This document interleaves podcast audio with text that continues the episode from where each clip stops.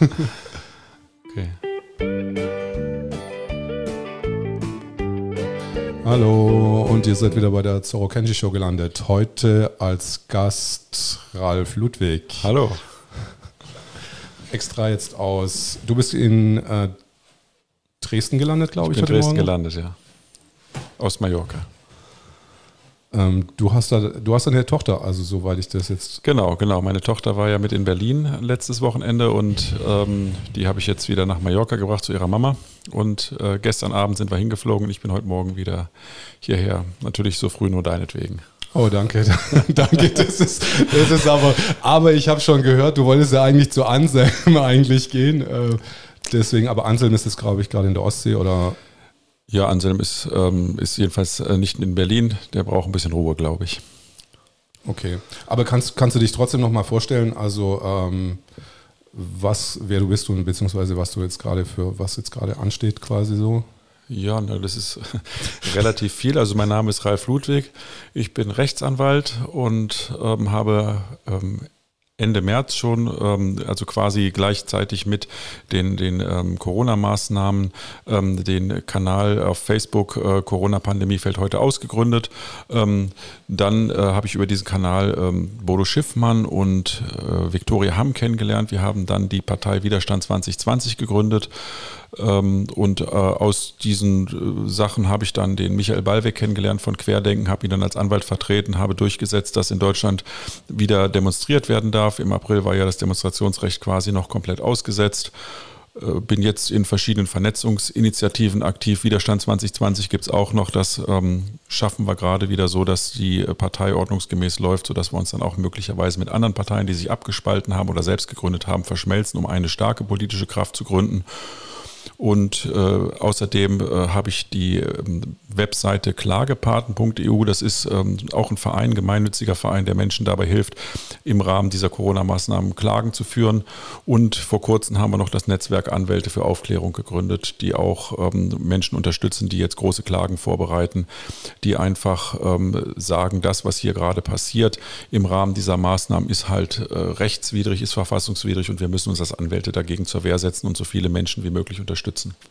Äh, du hattest mir gerade vorher erzählt, dass ihr da bei den Klagepartnern, dass ihr jetzt so eine Art App oder Web-Application entwickelt habt.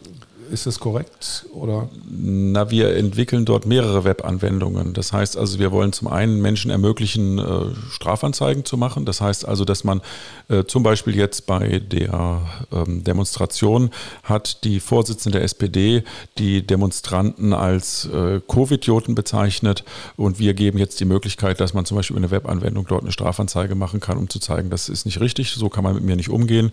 Wir werden andere Applikationen auch machen. Zum Beispiel kann man sich jetzt auch schon dort registrieren, wenn man wegen eines nicht, wegen des Nichttragens einer Maske aus einem Geschäft rausgeworfen wurde, dann kriegt man sofort einen Anwalt oder eine Anwältin, die, die sich darum kümmert und die einen dabei unterstützt, möglicherweise sogar ähm, Schadensersatz und Schmerzensgeldansprüche zu bekommen.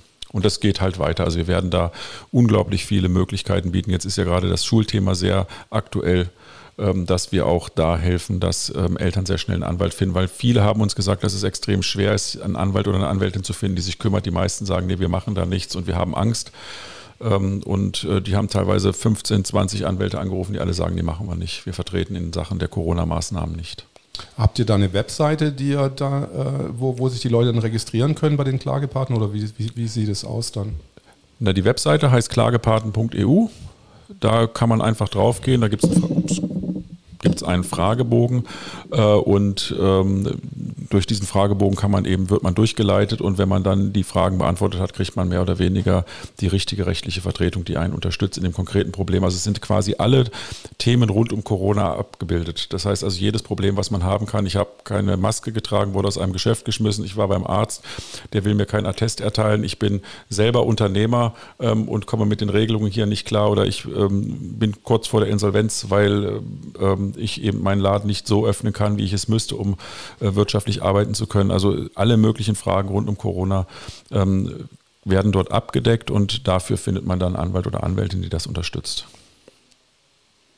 Ähm, aber das ist, das ist jetzt quasi ähm, von dieser Applikation, wo wir vorher drüber geredet haben, das ist quasi jetzt nur speziell quasi auf die, auf diesen Beleidigungsdelikt, äh, den Äh, nein? Ja, also wir, ähm, das ist das eine, also dass wir mhm. da Anwälte finden, die das unterstützen. Das andere ist, dass wir natürlich ähm, Menschen auch unterstützen wollen, ähm, wie, wie, wie, soll man das sagen, so auf Augenhöhe zu kommen oder aus, mhm. aus einer gewissen Ohnmacht ähm, herauszugehen. Also die fühlen sich häufig zu Recht beleidigt oder angegriffen oder ähnliches.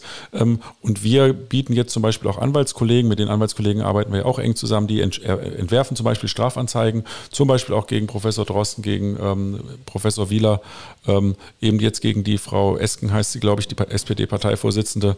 Ist ganz witzig, dass ich den Namen nicht weiß. Also so, so groß ist die SPD ja auch nicht mehr. Aber ähm, eben, wenn es solche Sachen gibt und ähm, Anwälte Ideen haben, Anwaltskollegen Ideen haben, dann greifen wir die auf ähm, und ermöglichen dann halt, dass man viel einfacher eben selber dann eine Strafanzeige stellen kann. Dass man also nicht irgendwo auf die Seite eines Anwalts gehen muss und suchen muss, was hat der eigentlich geschrieben, Dokument runterladen, dann seine Daten eintragen und so weiter, sondern man geht wirklich auf ein Formular, trägt seine Daten ein, unterschreibt das und schickt das ab und dann ist es bei der richtigen Staatsanwaltschaft oder bei der richtigen Behörde.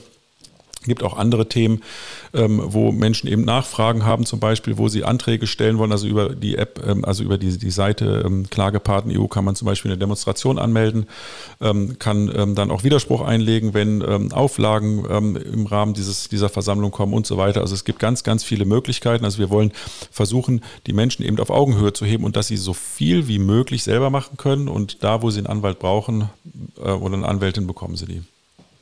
Okay.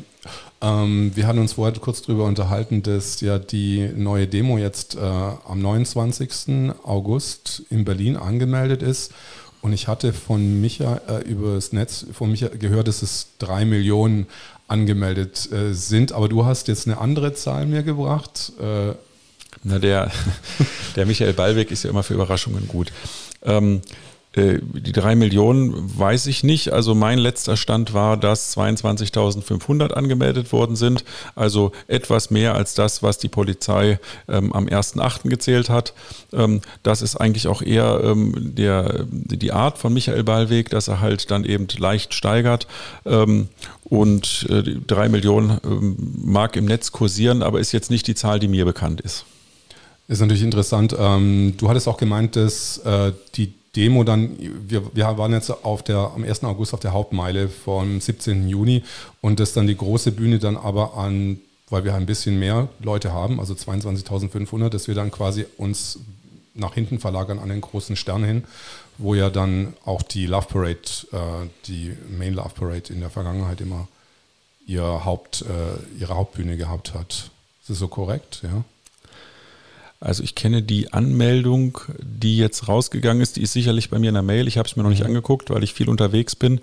Ähm, aber äh, soweit ich das ähm, weiß, war in Absprache, dass es tatsächlich, dass die Bühne am Stern ist und ähm, dass auch eine viel größere Versammlungsfläche angemeldet wird. Also beim letzten Mal war es ja quasi zwischen Stern und Isaac Rabin Straße mhm. und jetzt wird, soweit ich das weiß, die gesamte Fläche, also die gesamte Straße ist 17 Juni und dann ist ja am Stern ist dann die Bühne und dann kann man halt die anderen Straßen ja auch nutzen damit eben ähm, nicht wieder der Vorwurf kommt, dass Abstände nicht eingehalten werden. Ja, stimmt, weil es war ein bisschen, ja, also die Leute haben bestimmt nicht ganz so auf die Abstände geachtet. Also ich war ich aber auch vor Ort, aber war auch schwer. Also dem, dem muss ich natürlich als Anwalt ähm, entschieden widersprechen. Ah, okay. Ähm, also es ist schon versucht worden, die, An die Abstände einzuhalten. Ähm, so steht es übrigens auch in der ähm, Berliner Corona-Verordnung, Corona-Infektionsschutzverordnung heißt die, glaube ich. Ähm, da steht es auch so drin, dass man die Abstände, wenn möglich, einhalten muss. Ähm, und das ist auch versucht worden. Das ist übrigens das ähm, Hygienekonzept, wie es ja so schön heißt, was äh, jede Querdenken-Demo hat.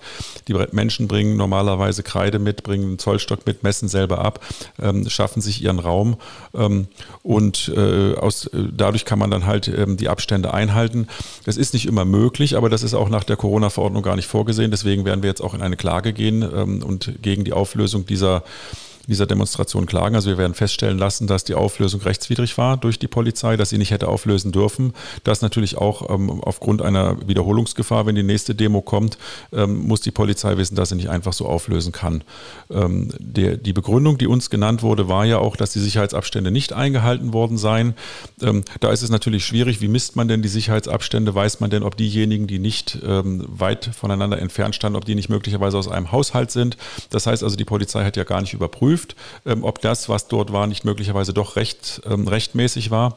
Ähm, die Polizei hat uns auch nicht ermöglicht, über die Ordner oder über Lautsprecherdurchsagen nochmal den Menschen zu sagen, versucht ein Stück zur Seite zu gehen, versucht in den Tiergarten zu gehen, versucht ein Stück zurückzugehen. Es ist alles ausreichend Bescheid, sondern die Polizei hat gleich gesagt von Anfang an, die einzige Möglichkeit, die wir hier haben, ist, diese Demo wird aufgelöst. Das heißt, mildere Mittel haben sie uns gar nicht angeboten. Und ähm, wenn es dann aber heißt, es waren ähm, 17.000 bis 20.000 ähm, Teilnehmer an der Demo, ähm, gibt es ja gar keinen Grund dafür, weil 17.000 bis 20.000 hätte man auf der Fläche, die zur Verfügung stand, völlig unproblematisch auch mit der Hilfe der Polizei äh, in den Abstand bringen können. Das kennen wir aus, wir, wir, ich weiß nicht, wie viele hundert Demos wir mittlerweile durchgeführt haben. Es hat immer funktioniert. Ähm, und ähm, hier war es eher so, das war eine ähm, politische Entscheidung, es nicht zu wollen und nicht eine faktische Entscheidung, dass es nicht ging. Weil laut der Corona-Verordnung, wenn der Abstand halt nicht eingehalten werden kann, und das ist ja der Fall, quasi, wenn jetzt äh, möglicherweise einfach Leute aneinander vorbeigehen, dass, dass da gleich keine Strafanzeigen gestellt werden müssen. Ja, ähm, letztlich ist es ja sowohl in Berlin als auch in, in Bayern schon ähm, gerichtlich bestätigt, dass ähm, dass die Abstände oder die Abstandsregelung mehr eine Empfehlung ist als tatsächlich eine durchsetzbare Regelung, weil ja zum Beispiel nicht geklärt ist, welche Abstände messe ich denn? Messe ich sie von den Füßen, messe ich sie von der Nase, messe ich sie von der Schulter? Ähm, wer ist denn jetzt in welchem Abstand? Abstände sind dynamisch. Ähm, die, sind diejenigen, die da zusammenstehen aus einem Haushalt, sind die möglicherweise erlaubt oder nicht erlaubt? Also es sind ganz viele Fragen, die offen stehen. Deswegen ist das gar nicht so einfach zu klären. Ähm, man kann sich nicht einfach hinstellen und sagen, die Menschen haben die Abstände nicht eingehalten, weil ähm, das funktioniert gar nicht. Da müsste es klare Regelungen geben. Es gibt aber keine klaren Regelungen und das sagen die Gerichte, aber auch die Gerichte sagen, dass die Abstandsregeln mehr Empfehlungen sind. Und wenn man das sieht, ähm, was gerade auf den Querdenken-Demos auch passiert wird, wirklich massivst versucht, darauf, die, die Menschen dazu zu bringen, auch diese Abstände einzuhalten. Und das passiert in der Regel auch.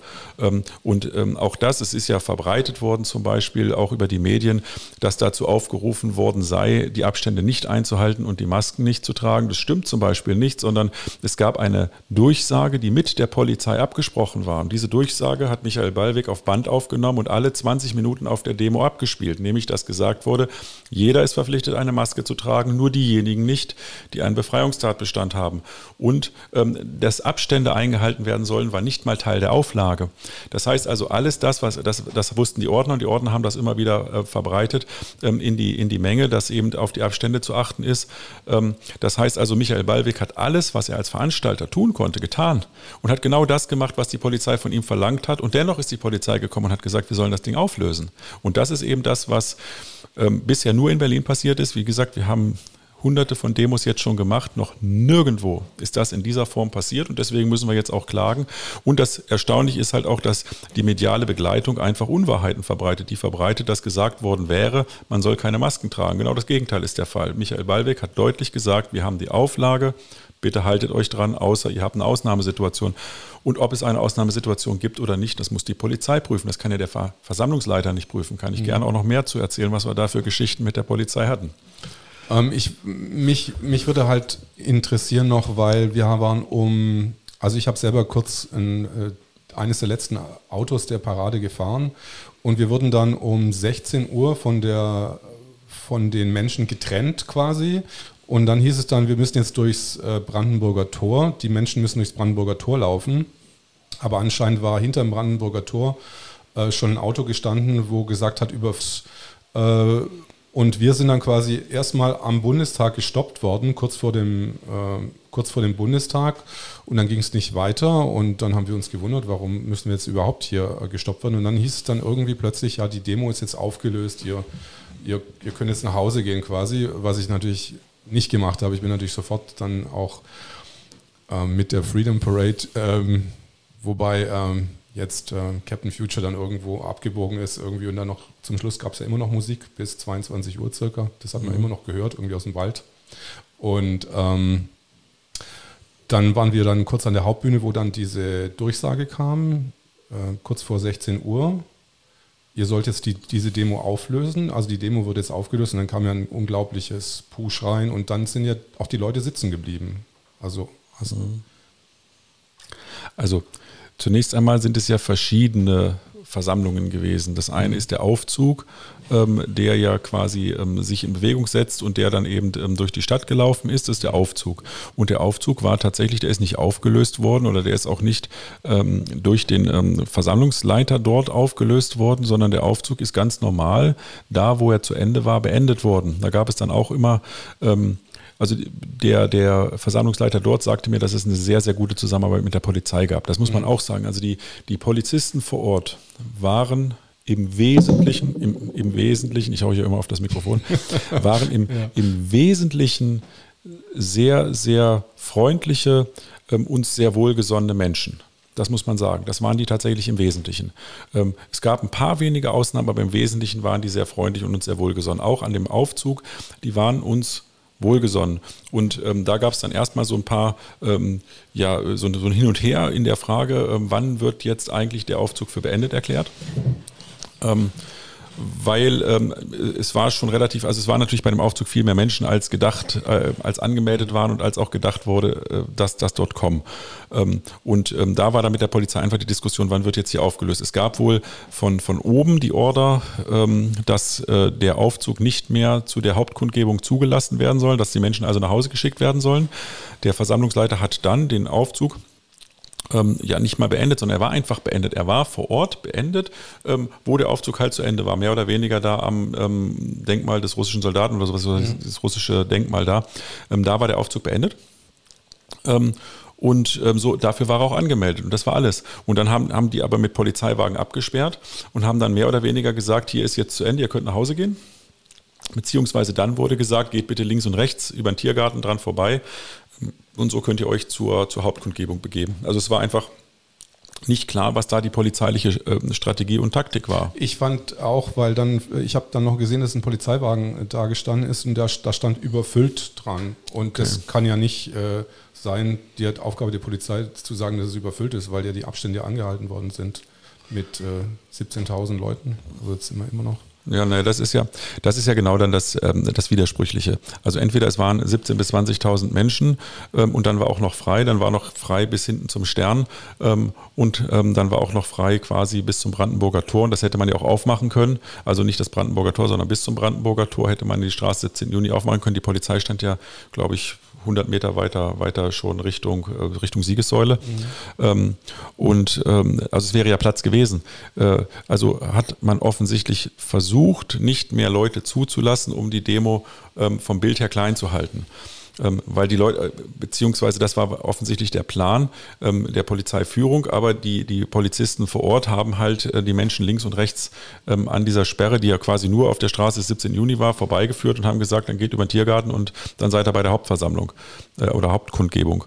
Und ähm, ja, äh, aber es wäre natürlich noch Platz gewesen. Also es ähm, sind ja so viele Menschen gewesen. Also mir wurde gesagt, dass der Aufzug war 7,8 Kilometer lang und zum Beispiel die Busse Honk for Hope durften gar nicht mehr teilnehmen, weil ähm, der Aufzug quasi, das, der, Anfang vom Aufzug, das war ja eine Kreisbewegung, wieder ähm, auf das Ende gestoßen ist. So viele Menschen waren das. Genau, und da haben wir noch ähm, da haben wir uns vorher kurz drüber unterhalten, da war äh, quasi von der Schätzungszahl quasi, hat dieser österreichische, da, da gab es eine Firma, die das quasi großflächig, also im, im großen Stil vorher organisiert hatte, diese ganzen Busreisen aus 130 ja. ähm, ähm, Orten quasi aus der Bundesrepublik. Kannst du da noch was dazu sagen, zu den Zahlen, die die gehabt haben quasi? Also der ähm, hat ja, das ist der von Honk for Hope aus Wien, ähm, ich vergesse immer die Namen, ich kann mir Namen nicht gut merken. Ähm, ich merke immer besser Telefon. Aber das sind so viele. Ähm, und der hat ja ähm, am Tag danach vom Brandenburger Tor ähm, auf der Versammlung gesprochen. Und da hat er halt gesagt, dass sie selber 200.000 Anmeldungen hatten. Das heißt 200.000 Anmeldungen für die, für die Demos in Berlin, weil die dorthin gefahren haben. Sie konnten das aber nicht bedienen, weil sie nicht ausreichend Busunternehmer gefunden haben, die tatsächlich gefahren sind. Und äh, so die Zahl, die da wohl im Raume steht, ist, dass sie tatsächlich 50.000 bis 60.000 transportiert haben. Ähm, und das ist natürlich eine erheblich größere Zahl als die, die dann von der Polizei genannt wurde. Und das waren ja nur die Reisebusunternehmen, die ähm, Teilnehmer zur Demo gebracht haben. Damit sind ja nicht diejenigen dabei, die mit dem Auto gekommen sind, die mit, dem, mit der Bahn gekommen sind und so weiter. Und wie gesagt, die Anmeldungen, das hat er selber gesagt, bei der Demo waren 200.000. äh, die bei ihm angemeldet waren, diese aber nicht alle bedienen konnten. Also wenn nur diejenigen gekommen sind, dann über andere Verkehrsmittel, weil das sind ja diejenigen, die tatsächlich kommen wollten, waren 200.000. Ähm, erfahrungsgemäß sind aber Reisebusse eben nur ein kleiner Teil derer, die anreisen. Ähm, da kann man dann immer noch von einer erheblich größeren Zahl ausgehen. Aber letztlich ähm, ist die Zahl auch egal. Die Zahl ist wirklich egal. Es ist völlig egal, ob es 17.000 waren oder 200.000, 500.000, 800.000 oder 1,3 Millionen. Es geistern ja so viele Zahlen. Wir sind gerade auf dem Klagewege dabei, das herauszufinden, was die tatsächliche Einschätzung der Polizei ist. Ähm, was wichtig ist, ist, dass ein Zeichen gesetzt wurde und ähm, dass ähm, ja zum Beispiel auch sich der Bundespräsident dazu geäußert hat. Der Bundespräsident äußert sich nicht wegen 17.000 Menschen.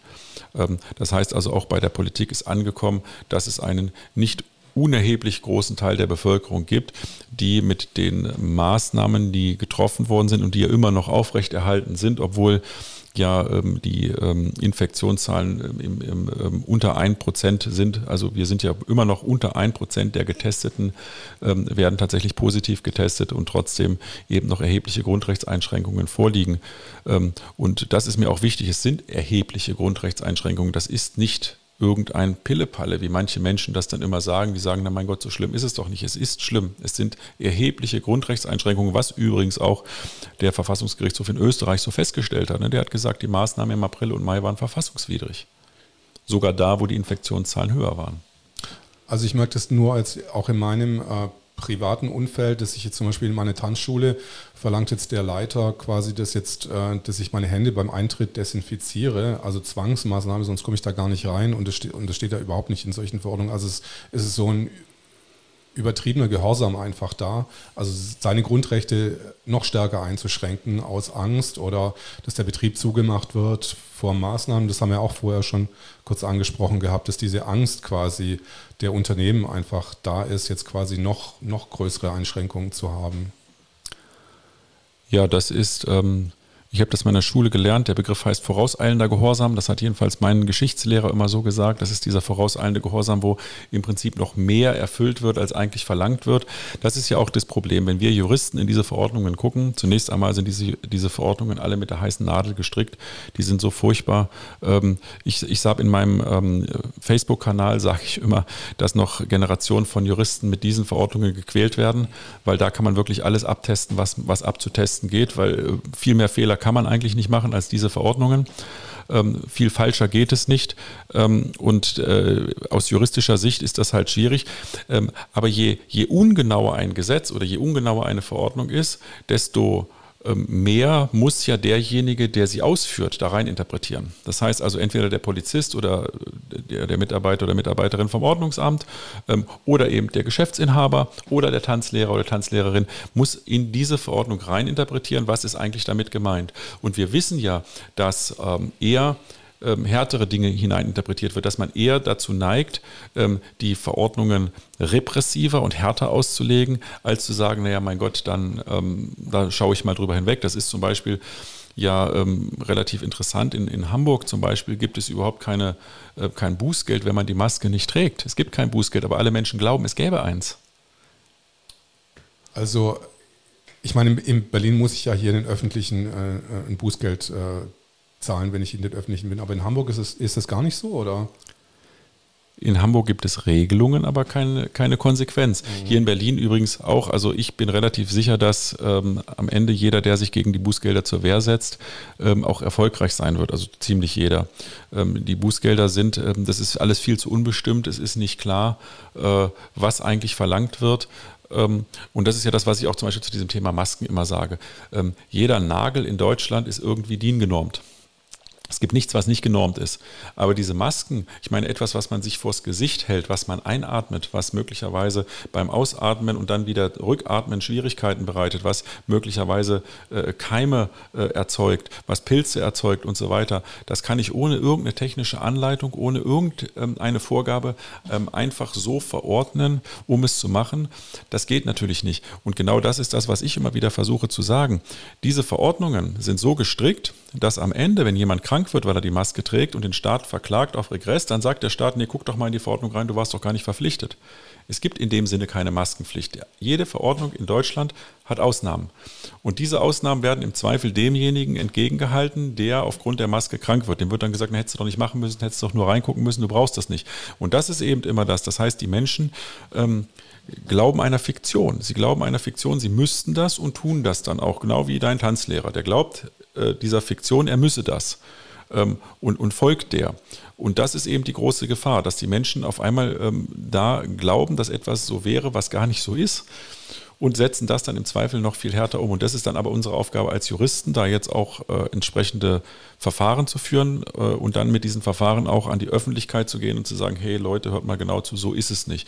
Also wir kriegen das ja mit. Also ich kann von zwei Fällen berichten, die wir haben. Der eine Fall ist eine junge Frau, die ist dunkelhäutig und ähm, behindert und ist in ähm, Würzburg war das aus einem ähm, Supermarkt, der zur Edeka-Gruppe gehört, ähm, rausgeschmissen worden. Die hat dann sogar noch die Polizei geholt ähm, und die Polizei hat dann letztlich weiter diskriminiert ähm, und hat dann der Frau gesagt, na, sie hätten vorher, bevor Sie den Laden betreten, hätten Sie sich jemanden suchen müssen, dem Sie dann zeigen, dass Sie einen Attest haben und dass Sie behindert sind und dass Sie hier nicht äh, mit Maske reingehen müssen, was natürlich völliger Quatsch ist. Ich habe gestern gerade, ich glaube auf Deutschlandfunk, ähm, so einen Bericht über Diskriminierung gehört, wo dann eben gesagt wird, genau so funktioniert die Diskriminierung. Wenn man dann die Polizei dazu holt, gerade wenn man auch noch eine andere Hautfarbe hat, wird es schlimmer. Jedenfalls, ähm, dieser Laden ist jetzt ähm, erstmal aufgefordert worden, 7.500 Euro Schmerzensgeld zu bezahlen. Und das ist etwas, das werden wir auch durchklagen. Das ist etwas, was wir dann auch nach draußen tragen wollen, wo wir sagen, liebe Leute, wenn ihr einen Supermarkt habt oder wenn ihr ein Einzelhandelsgeschäft habt und ihr fordert die Menschen auf, dann macht ihr unter Umständen einen Verstoß gegen das AGG, gegen das Allgemeine Gleichbehandlungsgesetz.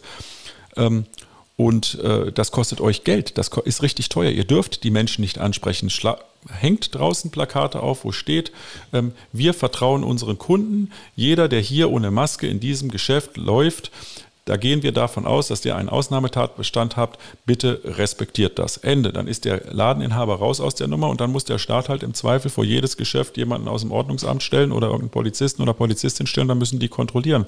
Aber die können es ja auch nicht. Woher soll denn ein Polizist wissen, ob ein Attest echt ist oder nicht? Woher soll der wissen, ob das, was im Attest drinsteht, gilt oder nicht gilt? Woher soll der wissen, ob die Behinderung, die jemand hat, tatsächlich verhindert, dass man eine Maske trägt oder nicht? Woher sollte der wissen, ob jemand einen psychischen Schaden hat? Das weiß man doch nicht. Das funktioniert alles nicht und deswegen gibt es im Prinzip keine Maskenpflicht. Ähm, unterstützt ihr sowas bei den Klagepartnern dann auch quasi, gerade diese, diese kleinen, diese Einzelhandelgeschäfte, die einfach nicht äh, einfach das ähm, rechtliche Background einfach Wissen haben, wie sie sich quasi entschulden sollen, quasi aus dieser, aus dieser Nummer rauskommen, dass sie dann denken, dass sie verantwortlich sind, wer da jetzt eine Maske trägt und äh, na, wir haben jetzt die gesamte nächste Woche eine Klausurtagung, wo wir zusammensitzen und wo wir genau diese Taktiken besprechen mhm. wollen. Wir wollen natürlich dem Grunde nach nicht die Einzelhändler schädigen, gerade auch nicht die kleinen schädigen. Wir wollen nicht, dass die jetzt ähm, en masse ähm, ja, Schmerzensgeld oder Schadensersatzzahlungen leisten müssen, weil sie irgendjemanden äh, in ihrem Geschäft falsch behandeln. Das wollen wir natürlich nicht. Ähm, insofern wollen wir da natürlich Hilfestellung geben und auch Argumentationshilfe geben, ähm, wie man sich da zur Wehr setzen kann, ähm, weil es kann einfach nicht sein, dass Aufgaben, die der Staat wahrnehmen muss, wenn der Staat sagt, jemand begeht eine Ordnungswidrigkeit mit einer Handlung, dann muss der Staat das kontrollieren. Und diese Kontrolle darf der Staat nicht auf die kleinen Einzelhändler abwälzen oder auf die Gaststätten und so weiter. Die haben es schon schwer genug, weil die ja teilweise nur wenig öffnen dürfen, nur wenig Leute in, ihren, in ihre Geschäfte lassen dürfen und so weiter. Ohnehin erhebliche Umsatzeinbußen durch den stärkeren Lockdown im, im März, April hatten. Ähm, die sollen natürlich nicht drunter leiden. Aber andererseits machen wir natürlich diese Klagen, wo wir auch eben eher größere äh, Unternehmen angehen, um dann eben Öffentlichkeit herzustellen und zu sagen, Achtung, ihr müsst das nicht und wenn ihr das macht, kann es teuer werden. Ähm, jetzt mache ich einen kurzen Schwenker. ich wollte noch was fragen wegen, also du bist ja eines der Gründungsmitglieder von Widerstand 2020. Ähm, wie sieht da jetzt die, aus Widerstand 2020 haben Sie jetzt verschiedene Splittergruppierungen ähm, gebildet. Bist du der Ansicht, dass die dann irgendwo jetzt irgendwann mal wieder zusammenfinden, in eher so einem lockeren Rahmen oder ein bisschen fester oder dass da wieder vielleicht so eine eine Partei wieder draus wird? Oder hast du da Infos, beziehungsweise wie ist da dein Stand? Also wir haben am 21. April Widerstand 2020 gegründet. Das haben Bodo Schiffmann, Viktoria Hamm und ich gemacht.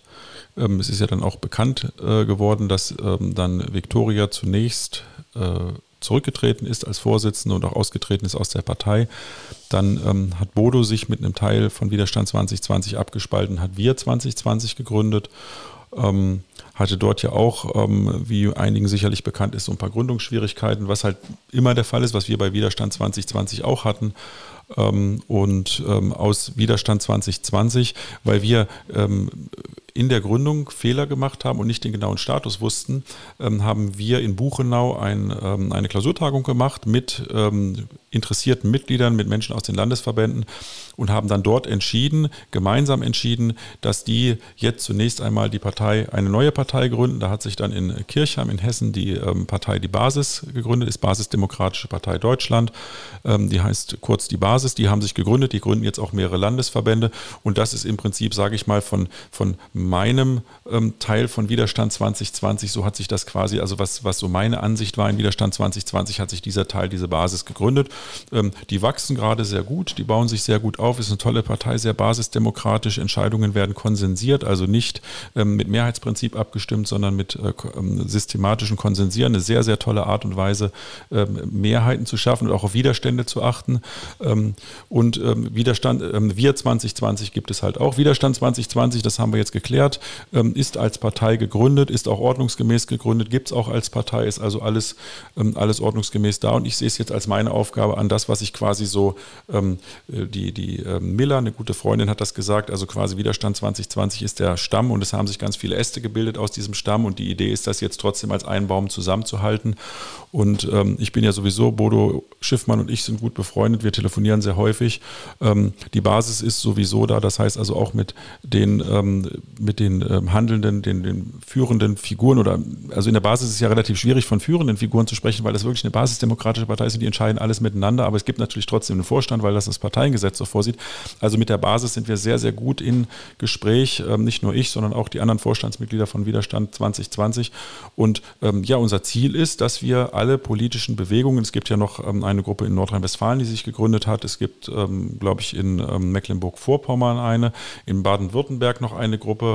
Ähm, aber ähm, alle sind im Gespräch und alle versuchen, das jetzt wieder zusammenzubringen. Also was am Anfang so ein bisschen, weil natürlich auch viel Druck war, weil viele Leute schnell was machen wollten, das jetzt politisch zusammenzubringen. Und dann wird sicherlich diejenige Gruppierung unterstützt, am meisten unterstützt von all den anderen Gruppierungen, die halt da sind, die auch Corona-kritisch sind, ähm, die die meisten Chancen hat bei Wahlen. Ich gehe aber davon aus, dass wir an vielen Stellen sicherlich auch Vereinigungen hinbekommen werden. Aber was ist jetzt der große Unterschied? Ähm, ich meine, weil du dich ja mit Bodo, noch so, Bodo Schiffmann noch so gut verstehst, ähm, ähm, was der große Unterschied zwischen der Basispartei ist und jetzt wir 2020 war. Was gab es dafür? Was ist, was ist das, das Kern, wo, wo dich oder wo sich deine Ansicht jetzt unterscheidet, jetzt quasi von, von Bodo Schiffmanns Richtung? Na, die, die Kernunterscheidung ist sicherlich die Art und Weise, wie man Mitglieder einbindet und Mitgliederentscheidungen herbeiführt. Das war ja erst relativ schlimm, sag ich mal. Also als die, die erste Satzung, die ähm, äh, Bodo da mit seiner Partei veröffentlicht hat, diese 113 Seiten Satzung ähm, von dem Verfassungshüter, wie er sich nannte, äh, geschrieben, äh, die war ja naja, also aus juristischer Sicht würde ich auch sagen, die war wenig demokratisch. Ähm, das haben sie natürlich auch mit heißer Nadel gestrickt und sehr schnell gemacht. Und ich glaube, das war aus der Angst geboren.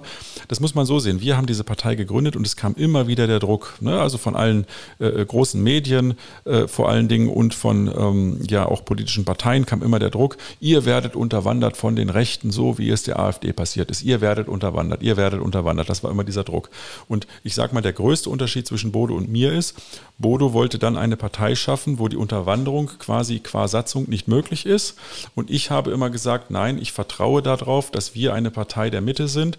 Und wenn wir eine Partei der Mitte sind, dann können wir gar nicht unterwandert werden, weil wir dann die Menschen mitnehmen, die in der Mitte stehen, die in der Mitte der Gesellschaft stehen, wobei ich die Mitte breiter definiere, als es ähm, herkömmlich gemacht wird ähm, in, ähm, in Deutschland. Also für mich ist die, Brite, äh, die Mitte erheblich breiter ähm, und ich, ich mag auch einen größeren Debattenraum aber wenn wir aus der Mitte äh, sind und, und von der Mitte getragen werden und die Mitte unsere Basis ist, so wie ja die neue Partei auch heißt, die Basispartei, ähm, dann ähm, gibt es keine Unterwanderung.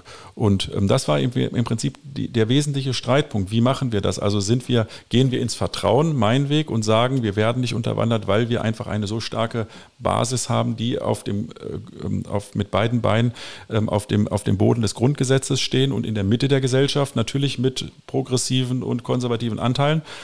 Oder mache ich meine Partei dicht und lasse nur die rein, die ich reinlassen will, damit ich nicht unterwandert werde. Das war im Prinzip der, der wesentliche Streitpunkt und den werden wir auch lösen müssen, wenn wir denn zusammenarbeiten wollen. Also du glaubst einfach an das, an das Gute der Basis, beziehungsweise dass sie auf jeden Fall diese Störkräfte einfach äh, überwinden und raushalten quasi aus, den, aus dem ganzen Prozess, der ich, jetzt folgen. Ich glaube an Relevanz.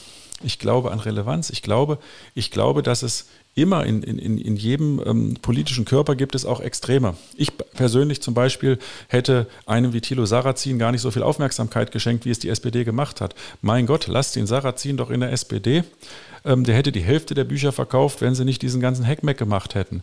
Und auch eine SPD, eine Volkspartei, kann jemanden, der sicherlich eine sehr konservative, ähm, teilweise auch vielleicht eine, eine, eine konservativ extreme Ansicht hat, ähm, die möglicherweise auch teilweise überspitzt formuliert ist, um seine Bücher besser zu verkaufen.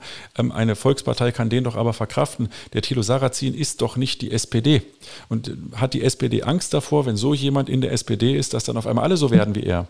Ähm, wenn das so wäre, dann wäre das ja würde das ja unsere Gesellschaft widerspiegeln. Und diese Angst habe ich halt nicht. Mein Gott, es gibt Menschen, die komische Ansichten haben. Ich habe wahrscheinlich auch komische Ansichten. Aber insgesamt glaube ich an die gaußsche Normalverteilung. Das heißt, auch in so einer Bewegung wie ähm, die Basis oder Widerstand 2020 ähm, werden sich am Ende Menschen aus der Mitte der Gesellschaft finden und die, die ähm, die Ränder werden einfach abgeschliffen und am Ende gibt es immer eine, eine, eine, eine gute, demokratische ähm, und auch, auch vermittelnde Lösung. Da bin ich sehr, sehr von überzeugt.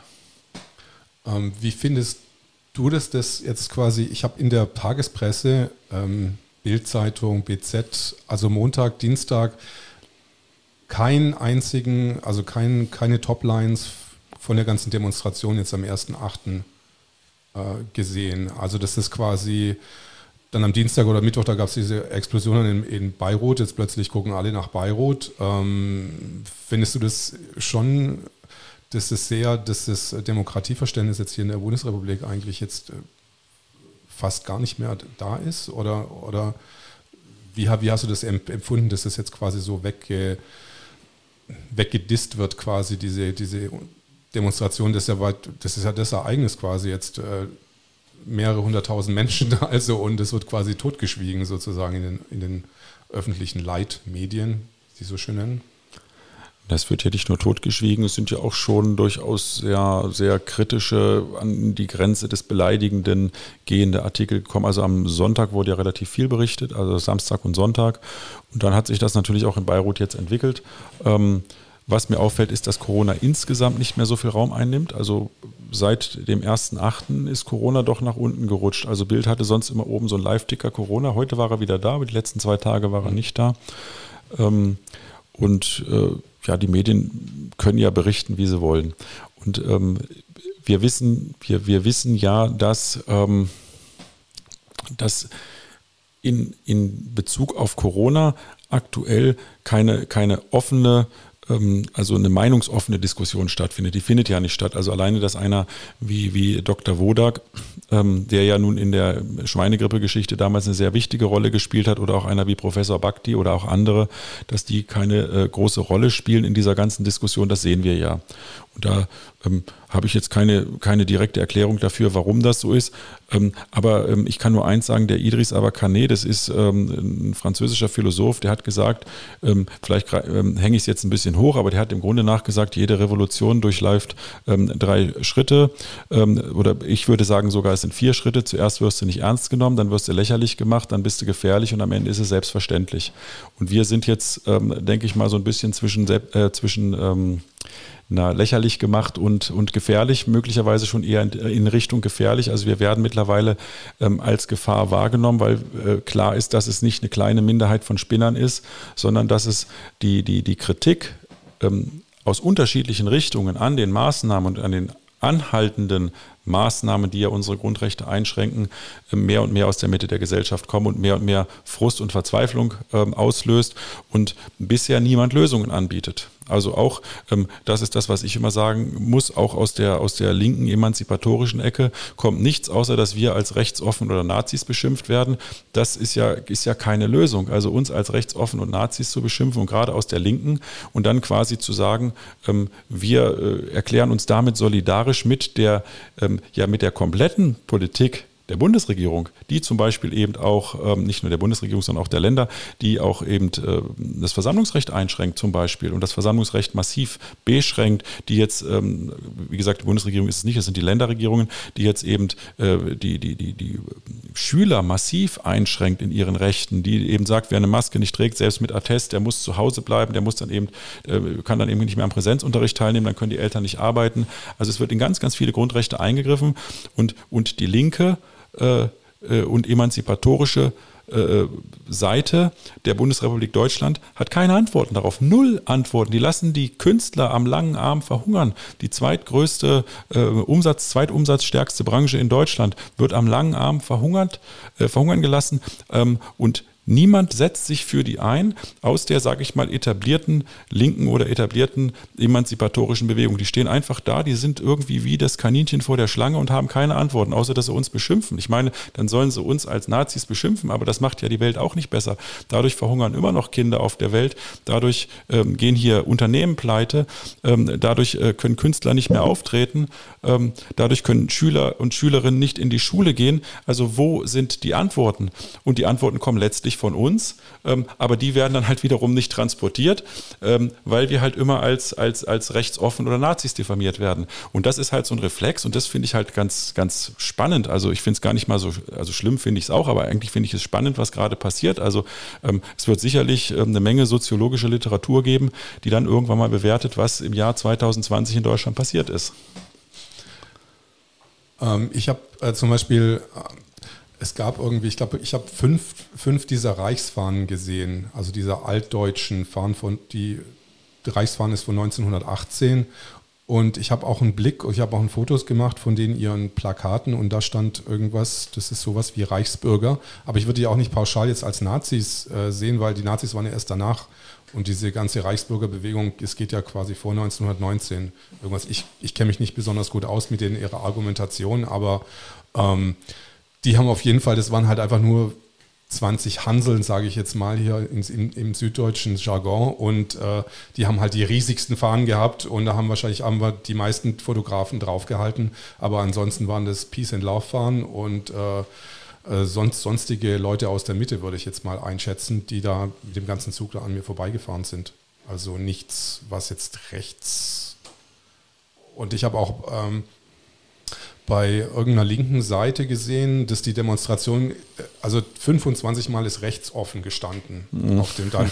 Und, und, das, und dann habe ich so gedacht, okay, alles rechts offen, das heißt quasi so wie dieser PCR-Test, der ein bisschen breiter aufgestellt ist. Wenn ich rechts offen bin, dann halte ich halt mal so drauf als äh, Linker, das, da, da muss ja irgendwas Rechtes dabei sein irgendwie. Ähm, und die 99,88, was weiß ich, Prozent, die einfach Bürger aus der Mitte sind, äh, die werden da irgendwie ignoriert. Aber ähm, ich habe das Gefühl, auch seit äh, äh, Samstag hat es so ein bisschen einen Shift gegeben, dass die Leute sich jetzt mal gesehen haben vor, von dieser Bewegung quasi, die jetzt so entstanden ist. Wie ist denn dein Gefühl jetzt so?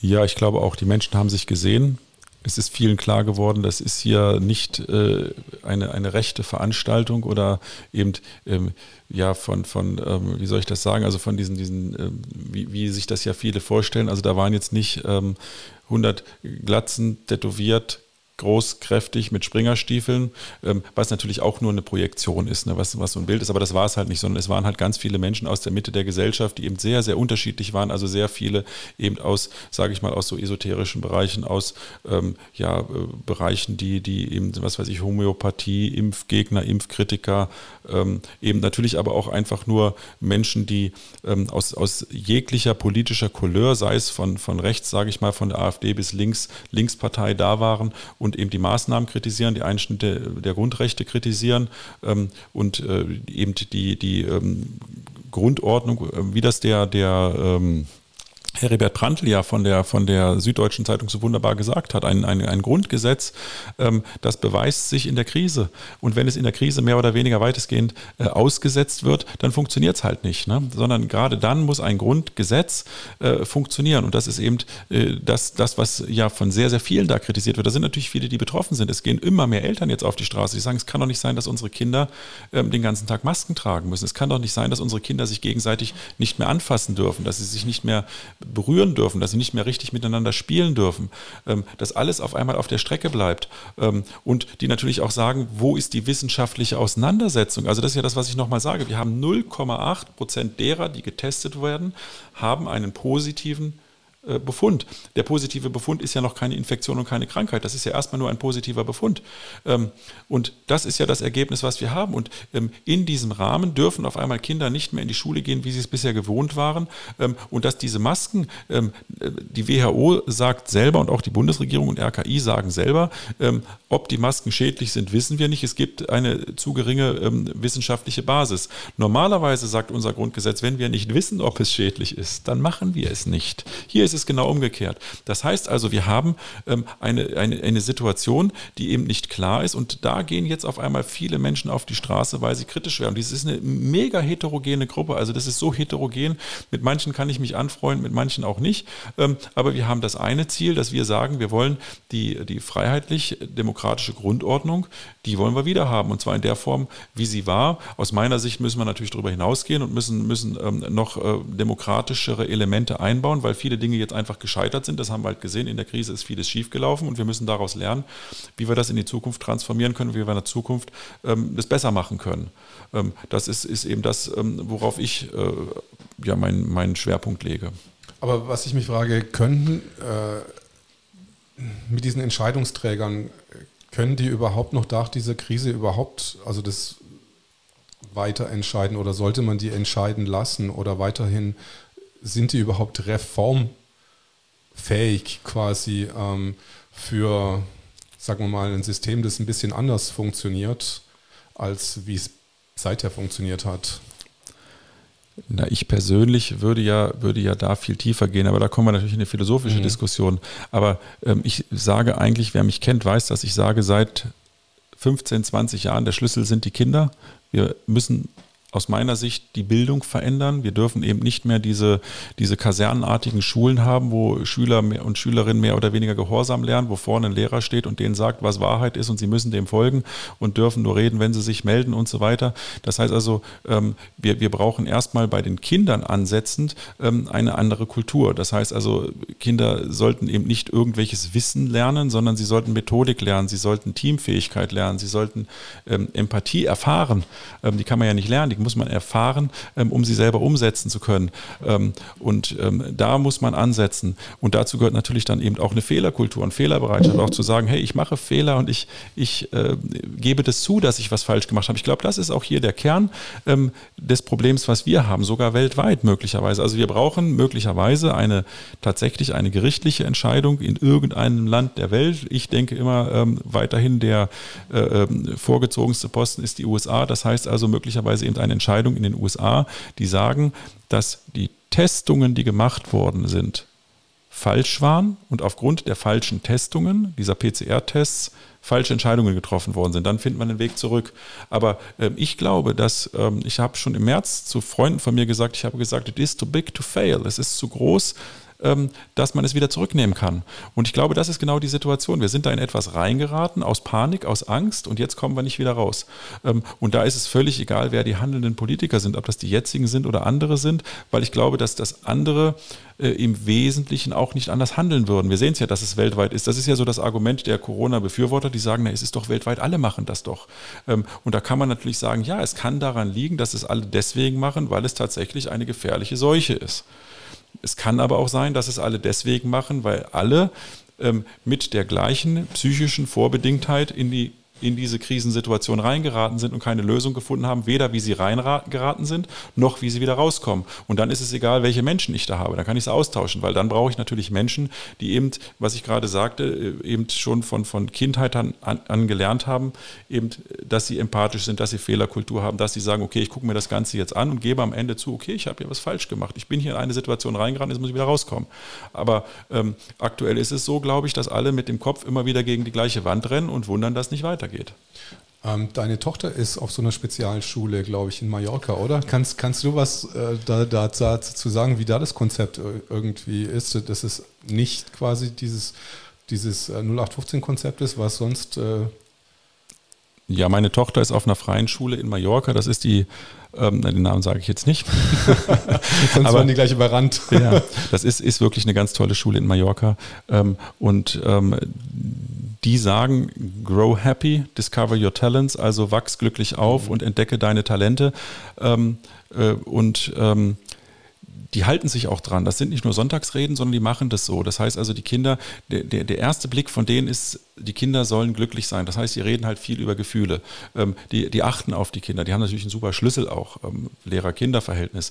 Ähm, und ähm, die Kinder suchen sich ihre Klassenstrukturen selber aus, die suchen sich ihren Unterricht selber aus. Ähm, also die, die, die, die Kinder entscheiden selbst, die arbeiten immer als Teams. Es gibt keine Hausaufgaben, es gibt keine Tests. Das heißt also, die Kinder kommen nicht in so eine, so eine Wettbewerbssituation. Ja? Die, die, die helfen sich untereinander. Mhm. Die freuen sich, wenn einer weiter ist. Und das, der andere ist eher Inspiration, dass man das auch macht und so weiter. Und ich meine, meine Tochter ist jetzt zwei Jahre in Spanien.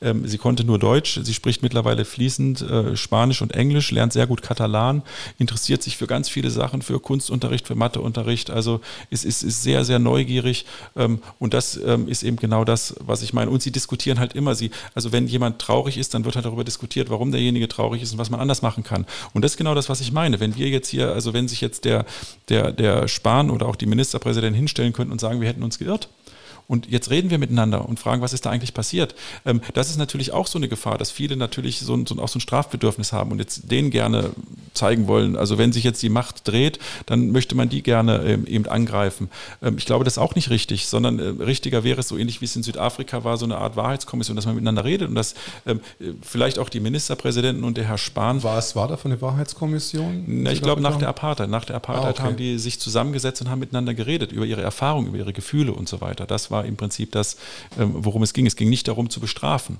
Ähm, und ich glaube, das ist hier auch so. Ich glaube, dass vielen Ministerpräsidenten, die das zwar sagen, ähm, zum Beispiel, ich ja, bin ja in Leipzig und der Herr Kretschmer, der strengt sich schon an und der geht auch zur Bevölkerung und redet mit denen. Aber ich glaube, dass den meisten Politikern gar nicht klar ist, was in der Bevölkerung passiert, wie es den Menschen geht, wie die Menschen leiden. Ähm, und ähm, das, das fehlt halt. Da ist, glaube ich, so, ein Gap. Ne? So, sowohl die, die, die Politiker vertrauen der Bevölkerung nicht und die Bevölkerung vertraut den Politikern nicht. Ähm, und sicherlich äh, werden, werden die zurücktreten müssen, wenn rauskommt, das ist eben so unsere Regelung, wenn, wenn rauskommt, dass da viele Fehler gemacht worden sind. Aber dann wäre es halt wichtig, dass man das aufarbeitet, weil sonst rennt man nur wieder in die gleiche Problematik rein mit dem nächsten Thema. Ja, verstehe ich. Hast du da noch ähm, mehr Infos? Weil ich habe gesehen, dass die einzige äh, Verordnung, die Corona-Verordnung in NRW, also Nordrhein-Westfalen, ein bisschen anders ist. Da müssen anscheinend die Kinder quasi im Schulunterricht Masken tragen. In allen anderen Bundesländern ist es ja ein bisschen lockerer gehandelt. Also die müssen dann quasi Masken auf den Schul... Ähm, auf dem Schul, äh, im Schulhof tragen, beziehungsweise ähm, aber in NRW muss es ja wirklich in den Klassen getragen werden. Also sind da schon Klagen oder so gekommen gegen diese Verordnung oder? Also der, ähm, ich kenne jetzt die, die, die, einzelnen Verordnungen nicht, weil das nicht mein Thema. Mhm. Die Masken, also ich, es, es, gibt bei uns bei Klagepartner einen Themenowner, ähm, ist ein Berliner Anwalt, der kann auch mal was dazu sagen. Mhm. Ähm, ich glaube aber in Mecklenburg-Vorpommern war zunächst auch die Maske nicht vorgesehen im Unterricht und dann hieß es jedenfalls, sie solle vorgesehen werden. Ob das jetzt so ist, weiß ich nicht. Und in anderen Bundesländern hat die Schule noch gar nicht begonnen.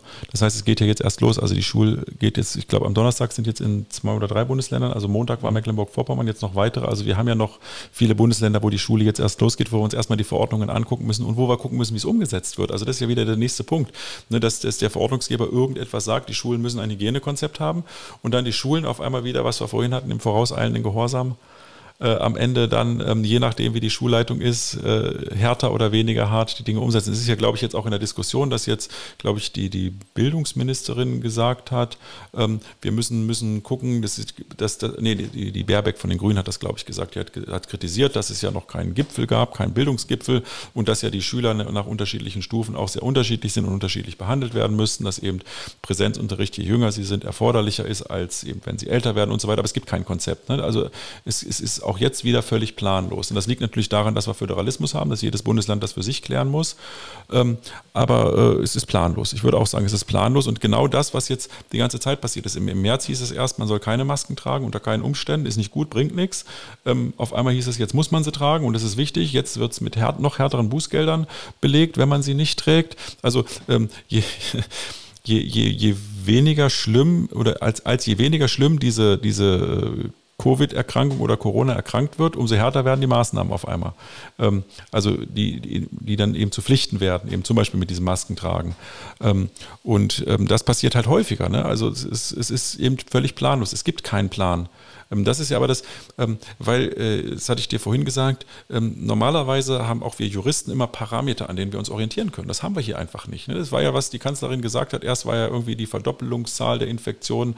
Wenn es noch 20 Tage sind, können wir die Maßnahmen lockern. Wenn es noch 14 Tage sind, 12 Tage, 10 Tage wurde irgendwann weniger. Als, wir dann, als dann klar war, dass sie, als sie sagte 20 Tage, da waren wir schon bei 10 Tagen, dann hieß es auf einmal, der R-Wert ist der wichtige. Jetzt auf einmal sind es diese 50 pro 100.000. Wenn man aber alleine die falsch positiven Raten Rate der Tests sieht, sind 50 von 100.000 immer in der falsch positiven Rate. Das heißt, wenn wir 50 Infektionen von 100.000 Menschen haben, kann das bedeuten, dass niemand infiziert ist, ähm, weil wir einfach so viel falsch positive Tests haben. Es gibt also keinen Parameter, an dem wir als Juristen oder die Behörden anknüpfen können und sagen können, wenn wir diese Zahl erreicht haben, dann ist auch die Pandemie vorbei. Und deswegen kommen sie ja mit dem Impfstoff.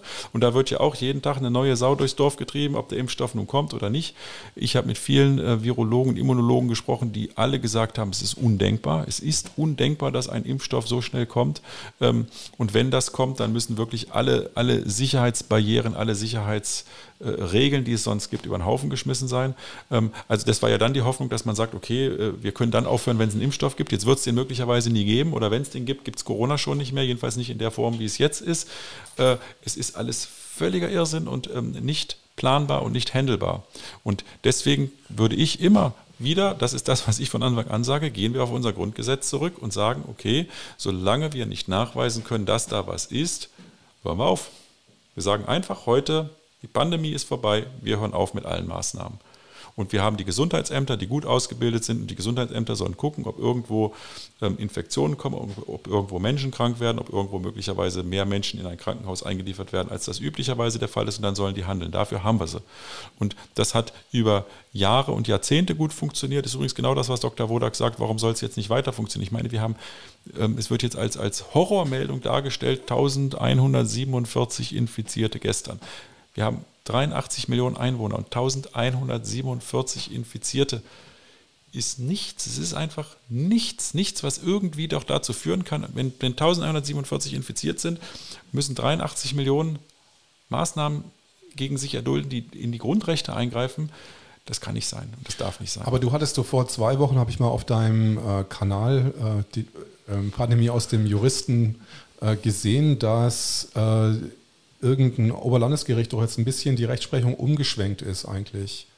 Kannst du dich noch erinnern? Nein, umgeschwenkt, umgeschwenkt ist die, ja, die Rechtsprechung ist umgeschwenkt. Mhm. Das ist auch neu. Wir haben auch da einen Paradigmenwechsel. Die Rechtsprechung ähm, prüft im Prinzip nicht mehr, nicht mehr, ob das, was die Behörden oder der Verordnungsgeber sagt, tatsächlich plausibel ist. Das heißt also, die Behörden prüfen weder, ob Masken sinnvoll sind, noch prüfen sie, ob es überhaupt eine, ähm, eine, eine Gefährdungslage gibt, sondern die sagen, ähm, im Infektionsgesetz Infektionsschutzgesetz hat das Robert Koch Institut eine besondere Stellung. Und wenn das Robert Koch Institut sagt, es besteht eine große Gefahr oder die Gefahrenlage ist hoch, so sagt das Robert Koch Institut das ja, dann ähm, ist das für uns als Gericht nicht hinterfragbar, dann ist das so und dann müssen wir auch davon ausgehen und dann geht es um Leib und Leben und Leib und Leben müssen wir schützen.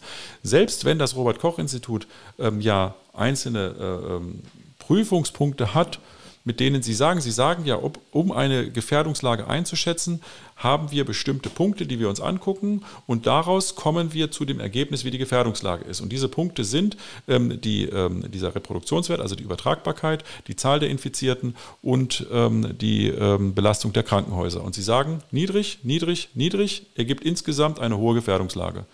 Anders sagt es zum Beispiel das ECDC, das European Center for Disease um, um Prevention and Control, also das quasi das europäische RKI. Die sagen, die Gefährdungslage ist niedrig. Und da sagen die Gerichte, ja, aber da gehen wir nicht drauf ein, das RKI ist das, was wichtig ist. Und das ist halt das, was wir bisher noch nicht hatten, was, wo wir alle Juristen, wir, wir sitzen ja zusammen auch als ähm, Anwälte für Aufklärung, wo wir tatsächlich sagen, was hier gerade passiert, ist ein Paradigmenwechsel. Ähm, und ähm, das Gericht, die, die Richter weigern sich letztlich, die Aussagen der Behörden auf Plausibilität zu prüfen, sondern sagen, wenn die Behörden sagen, so ist es, dann ist es so. Und das wird nicht mehr hinterfragt. Das ist die eine Seite. Das heißt, es wird nicht mehr hinterfragt, ob tatsächlich eine Gefährdung vorliegt oder nicht, weil die Gefährdung ist ja die Voraussetzung, überhaupt eingreifen zu können.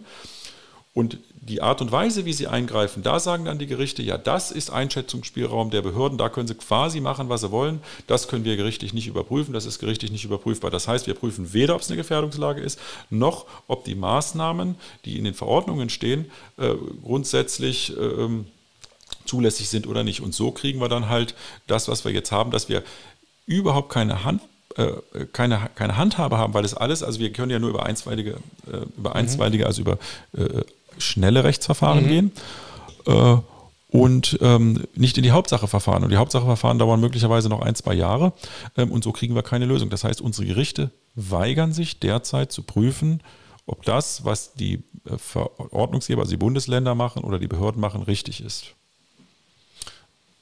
Aber das heißt ja, ähm, dass das das RKI ist ja sozusagen jetzt der Gott quasi. Die können eigentlich, die können sagen, ist es, ist es nicht und das bis, bis zum Anbeginn der bis zum Ende der Zeit. Also es, ich habe äh, mir das Infektionsschutzgesetz durchgelesen, da gibt es ja keine, äh, das, die Pandemie kann ja ewig gehen. Also da gibt es keine, kein Ablaufdatum für. Ja, es geht ja, es geht ja noch weiter. Das ähm, Robert-Koch-Institut ist ja eine dem Bundesgesundheitsministerium untergeordnete Behörde.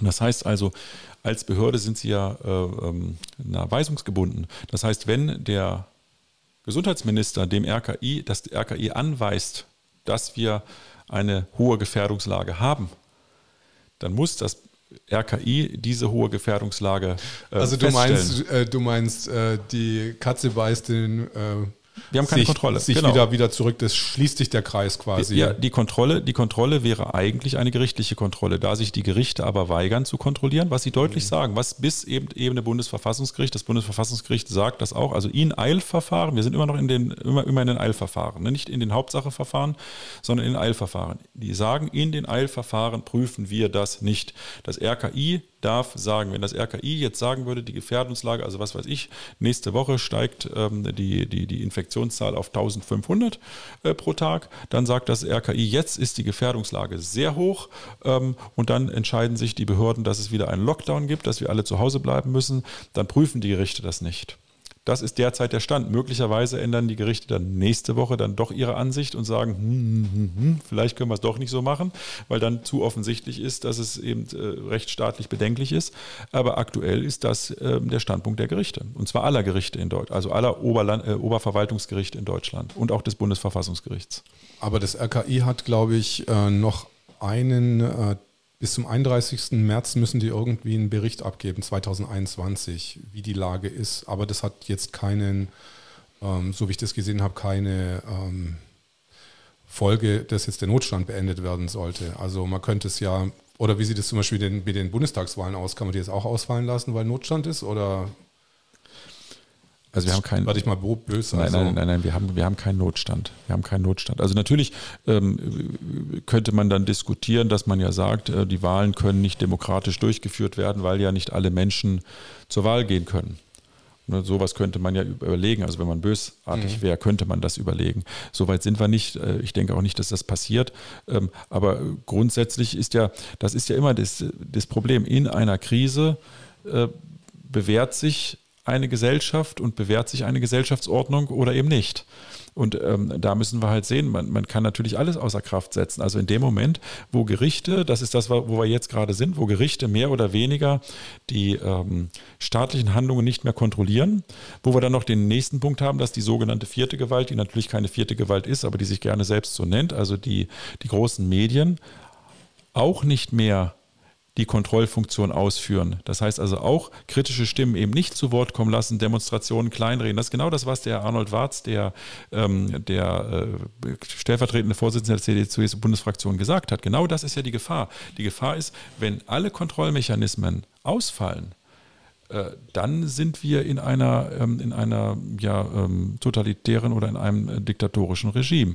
Ähm, weil dann kann, können die Politiker unabhängig davon, wie ihre eigene Charaktereigenschaft ist, können sie ja machen, was sie wollen. Es wird nicht mehr überprüft. Die können es ja wirklich gut meinen. Die können ja wirklich denken, es ist total sinnvoll für alle Menschen, alle Menschen jetzt erstmal einzusperren. Weil dann kann sich doch so ein Virus nicht verbreiten. Das könnte man ja denken. Gut meint. Aber sind wir dann nicht eigentlich schon wie, wie das bisschen wie bei dem amerikanischen Exzeptionalismus, dass alles, was das, äh, was die Regierung macht, sowieso gut ist, auch wenn es per se eigentlich dann eher so in einem anderen äh, Sachverhalt dann böse wäre äh?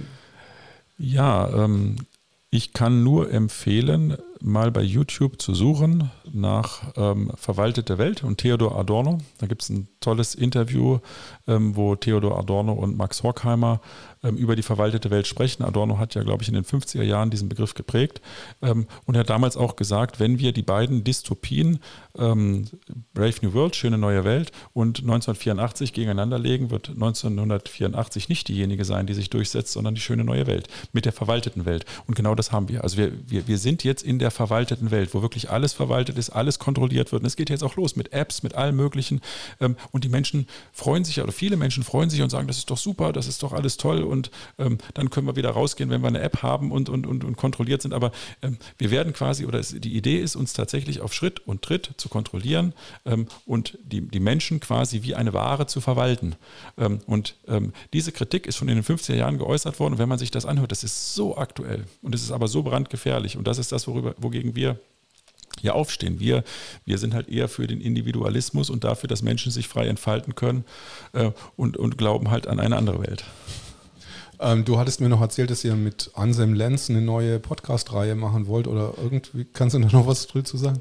Nein, ich habe lediglich bei der bei der Versammlung am 1.8. habe ich auf der Bühne neben Anselm Lenz gesprochen und da sind wir beide so ins Gespräch gekommen und ähm, haben dann natürlich auch über Frankfurter Schule, kritische Theorie und andere Dinge geredet und ähm, wir beide sind halt erschrocken. Das ist das, was ich vorhin eingangs ja schon sagte, dass eben von, von der, von der ähm, linken Seite, von, von links, von, von der emanzipatorischen Seite nichts kommt.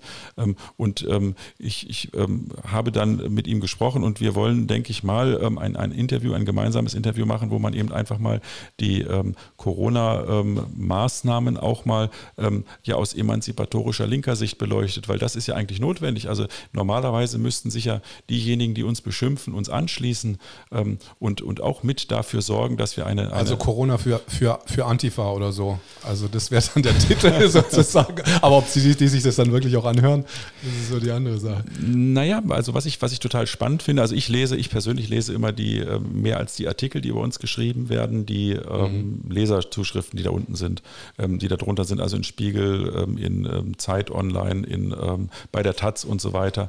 Ähm, und bei der Taz hat einer das wunderbar geschrieben. Der, der, der, der schrieb da so, aber all das, was die fordern und was die wollen, ist doch eigentlich das, was wir auch wollen. Was ist denn eigentlich unser Problem mit denen? Ähm, und genau das ist das. Ne? Also ähm, ja. wir, wollen ja, wir wollen ja Menschenrechte durchsetzen, wir wollen Grundrechte durchsetzen, wir wollen genau die zivilisatorische Freiheit und nicht hinter die zivilisatorischen Errungenschaften zurück, sondern wir wollen nach vorne, alle von uns. Alle, die da sind, auf ihre Art und Weise. Das ist natürlich heterogen, wie ich sage. Ähm, aber das wollen alle. Und deswegen ist es eben so verwunderlich, dass im Prinzip da draußen jemand steht und uns als Nazis beschimpft ähm, und eigentlich ja auch von seinem Grundsatz her ähm, eine andere, eine moderne, eine bessere Welt haben möchte. Und ähm, das ist eben das Merkwürdige. Wir laufen für eine bessere Welt und, und werden beschimpft von Leuten, die bisher immer auf dem Standpunkt waren, sie wären für die bessere Welt, ähm, aber können sich aus, aus eben irgendwelchen Gründen dem nicht anschließen oder auch, auch in einen Diskurs mit uns treten. Das ist so eine Art Konkurrenz quasi, dass wir jetzt, äh, dass, die, dass der Platzhirsch quasi verdrängt wird quasi, dass die da einfach so ein Konkurrenzverhalten an den Tag legen oder Nee, ich glaube, es gibt schon Unterschiede. Ich glaube, die Unterschiede ist, dass ähm, die, die Antifa-Leute eher Theorieleute sind, die eher vom Kopf kommen und die, die bei uns mitlaufen, eher vom Herzen kommen. Und das ist möglicherweise genau die, die Grenze, die nicht überwunden werden kann. Ähm, und ähm, das ist, ähm, ich sehe das ja in vielen Diskussionen auch in meiner Gruppe, da ist, ist möglicherweise tatsächlich so die Barriere, die schlicht nicht überwindbar ist gerade. Also ich habe das ähm, praktisch verfolgt, auch an den ähm, Hygienedemos, als die Antifa dann mal gekommen ist, beziehungsweise Bergpartei oder wie sie alle heißen. Ähm, und es da wirklich eine sehr aggressive Stimmung aufgekommen ist. Also vorher war das so friedlich und alle sind miteinander und plötzlich war, kam so ein aggressiver Grundton und, und Hass und Gegen und da war nicht, nichts mehr von Freundlichkeit oder so. Und dann habe ich gedacht, also ich habe mich immer so als links eingeschätzt, danach wollte ich mich nicht mehr als links einschätzen irgendwie. Also mit solchen äh, Leuten, die einfach, einfach nur so Probleme wälzen und so Schlagworte haben. Also das, da fand ich mich überhaupt nicht mehr äh, zugehörig. Also Na, wir, wir, wir ist natürlich auch wieder, wieder ein großes Wort. Also wer ist wir? Mhm. Ähm, ich kann nicht immer nur von mir reden, aber ich weiß halt, dass der, der Michael Ballweg zum Beispiel war, das war die erste große Demo, die zugelassen war. Das war in, in Stuttgart auf den Cannstatter Vasen. Da war für 5000 Menschen angemeldet. Es waren so circa 6000 da. Und dann kam auch so ein Antifa-Zug, 150 Leute, sehr laut, mit Fahnen, ne, mit Sonnenbrillen, schwarzen Tüchern vorm Gesicht und so weiter und haben natürlich versucht, ähm, die, die Versammlung zu stören, uns eben als, als Nazis zu diffamieren, als rechtsoffen zu diffamieren, wobei der Begriff rechtsoffen jetzt irgendwie neuerdings eben so der Modebegriff ist. Ähm, und da ist der Michael Ballweg zu denen hingegangen, ist zu denen hingegangen, hat mit denen geredet. Und das war eben, das war für mich so eine ganz, ganz erstaunliche Situation, wie er ist ganz offen und hat gesagt, hey, seid dabei, macht mit, guckt zu. Ähm, äh, aber lasst die Leute doch hier demonstrieren, lasst die Leute doch so sein, wie sie sind und wir lassen euch so sein, wie ihr seid. Und dann sind die tatsächlich abgezogen. Dann haben die äh, gesagt, wir lassen fünf Beobachter da, haben fünf Leute dagelassen, die dann eben zugeguckt haben. Im Nachhinein haben wir dann mit diesen Leuten noch diskutiert. Das waren sehr, sehr gute, fruchtbare Diskussionen. Und ähm, die haben dann tatsächlich auch gesagt, na Moment, irgendwie ist, ist unsere Ansicht falsch. Äh, unser Blick auf die ist falsch. Das haben also, ähm, und ich, ich bin ja sicher auch, auch bei den, ähm, äh, auch die Antifa ist wie alle Gruppen, ist keine, äh, ist, ist, ist keine ähm, homogene, einheitliche Gruppe, sondern die sind sehr unterschiedlich und da gibt es sicherlich auch sehr, sehr viele Diskussionen gerade, weil das ja gerade so ist, weil, weil für die Dinge, für die wir uns einsetzen, ähm, die sich ja im Wesentlichen auch einsetzen. Und ähm, was ich halt aber merke, ist, dass Menschen, die als Verschwörungstheoretiker bezeichnet werden oder Menschen, die im Allgemeinhin als, als rechts bezeichnet werden, dass ich mit denen erheblich offenere Diskussionen führen kann. Wir sind auch nicht immer einer Meinung, aber wir können erheblich offenere Diskussionen führen. Und ähm, da, das merke ich auch, dass eben von der, von der linken Seite, da ist, ist wirklich, ist einfach dicht gemacht. Ähm, möglicherweise ist das aktuell noch aus so einer gewissen Machtperspektive, dass die tatsächlich glauben, ähm, hier äh, ist, ist eben die, die, die, die großen Medien stehen dahinter und ähm, solange wir halt als, als Nazis bezeichnet werden, ähm, muss man, muss man, muss man diese Abgrenzung haben. Ähm, aber ähm, vielleicht kriegen wir das auch mit der Zeit hin, dass das. Also ich würde auch mal ganz gerne mit denen mal reden. Also das, dass man sich einfach mal im Kreis mal austauscht. Was habt ihr jetzt für Positionen? Äh, es war ja in der Partei, haben wir irgendwie am Anfang diesen Dongel oder dieses, was ist was, was jetzt Bode Talking Stick, ja. Talking Stick reingebracht. Da kann mal so ein Linker und dann mal Neulinker oder keine Ahnung wie man oder ähm, der neuen Bewegung äh, sprechen und äh, das wäre mal interessant. Mal sehen, ob man sowas einfach auch mal hinkriegt. Also positiv sehen. Ja, das, das Problem, was ich sehe, ist, also ich bin ja auch offen dafür, aber ähm, was akzeptiert werden muss, ist eben das, was so, so diffamierend gesagt wird, diese Rechtsoffenheit. Auch mit ähm, äh, rechten Menschen oder Menschen, die als rechts bezeichnet werden, ähm, muss man reden können und muss man offen reden können ohne sie gleich zu diffamieren. Das war, ähm, als bei uns in Leipzig ähm, die Legida gelaufen ist. Ich meine, Legida war bei weitem nie so groß wie die Pegida. ähm, in Dresden, aber in Leipzig ist halt die Legida gelaufen. Die sind dann irgendwann bei uns durch das Waldstraßenviertel, wo ich damals gewohnt habe, äh, gelaufen. Und ähm, da äh, haben sich dann viele Bewohner der Waldstraße haben dann gesagt, wir machen unsere Fenster auf, stellen Boxen hin und spielen ganz laut Ode an die Freude. Und ich habe für mich entschieden, habe gesagt, nee, das ist falsch. Ich habe dann auch eine Box rausgestellt und habe ganz laut ähm, von Nirvana gespielt, Come As You Are. Und habe dann gesagt, die können alle zu mir kommen, ähm, können bei mir Tee trinken, meinetwegen auch ein Bier und dann reden wir miteinander, weil die haben ja tatsächliche Probleme und sie sind ja tatsächlich ein Teil unserer Gesellschaft. Ähm, und das hat der, der ähm, damalige Präsident oder Vorsitzende der Zentrale für politische Bildung in Sachsen ja gemacht. Richter heißt der. Der hat genau diesen Weg beschritten und hat gesagt, wir müssen auf die Menschen zugehen und mit ihnen reden. Und das ist ja jetzt auch bei uns so. Die Menschen, die Tausende, die jetzt durch Berlin marschiert sind, die haben ja konkrete Probleme. Und ähm, auch als Regierung muss man doch auf diese zugehen und muss offen mit ihnen reden und sie nicht einfach verunglimpfen oder oder wie diese, diese äh, SPD-Parteivorsitzende sie als Covid-Idioten bezeichnet. Das muss man sich mal vorstellen, dass die Vorsitzende einer Partei, die von sich behauptet, eine Volkspartei sein zu wollen, die eigene Bevölkerung als Idioten beschimpft. Das muss man sich mal vorstellen. Das heißt, die, die Frau Esken sagt im Prinzip, ich stehe über den Dingen und ich bin nicht bereit, in einen Diskurs mit Menschen einzutreten, sondern ich entscheide, wer ein Idiot ist und wer nicht. Das muss man sich mal vorstellen. Ähm, und das, so kann doch Politik nicht funktionieren. Und das ist genau nicht mein Ansatz. Also ich weiß, wo ich persönlich stehe, aber ich rede mit jedem.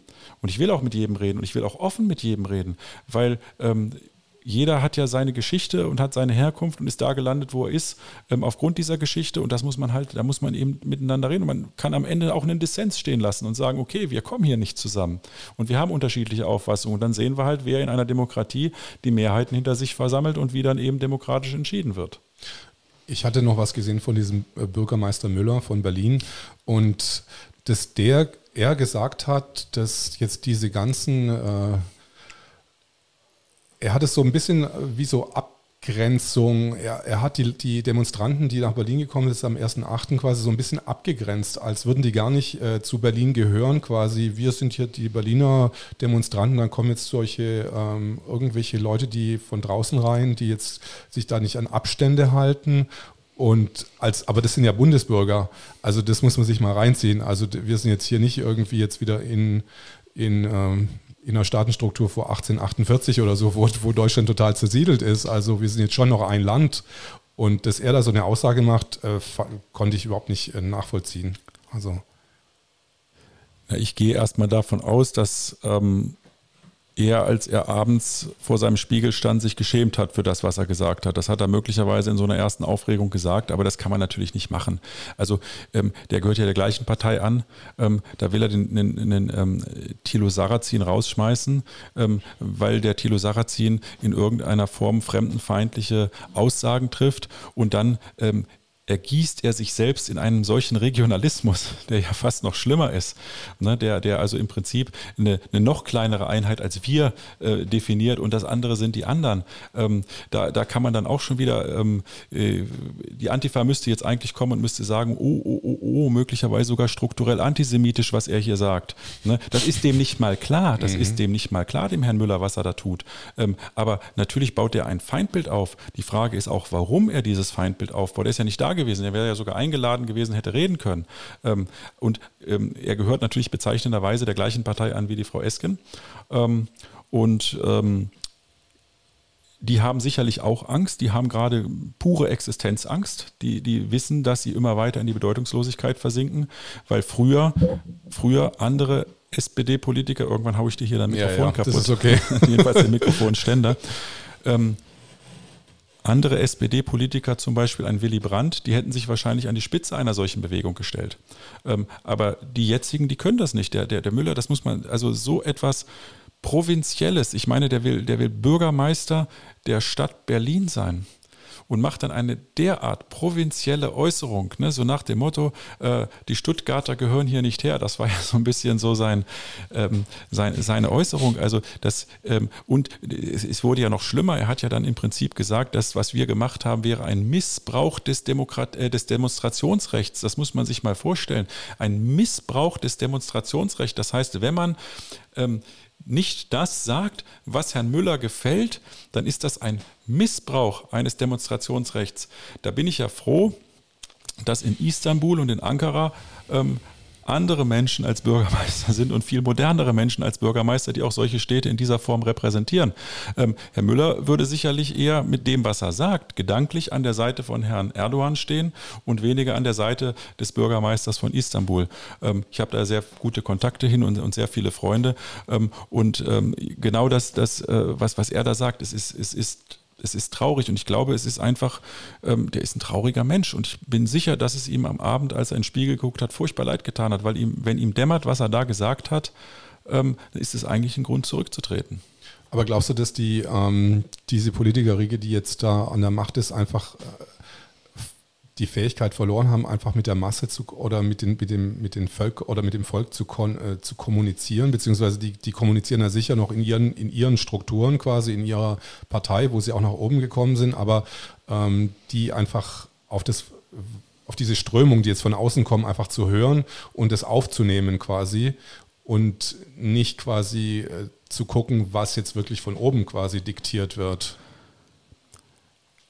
Na, diese Tendenzen haben wir ja schon länger.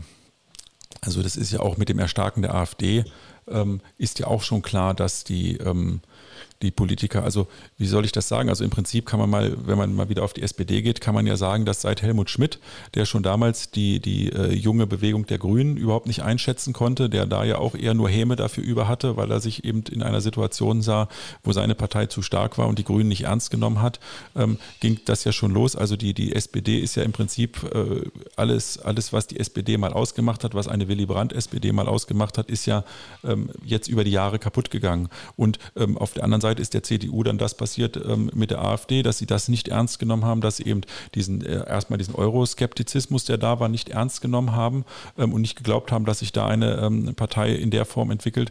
Und dann ist eben ähm, mit der mit der Zuwanderungswelle ähm, eben, die auch nicht ernst genommen wurde. Also die, die, die Ängste in der Bevölkerung, die dadurch entstanden sind, sind auch nicht ernst genommen worden. Und es ist natürlich nicht kommuniziert worden. Das ist ja genau das, was passiert. Die Menschen sind dann eben auch als Wutbürger, als, als Rechte, als Nazis und so weiter. Und nicht alle, die da in, in ähm, Dresden marschiert sind, sind, äh, sind Nazis.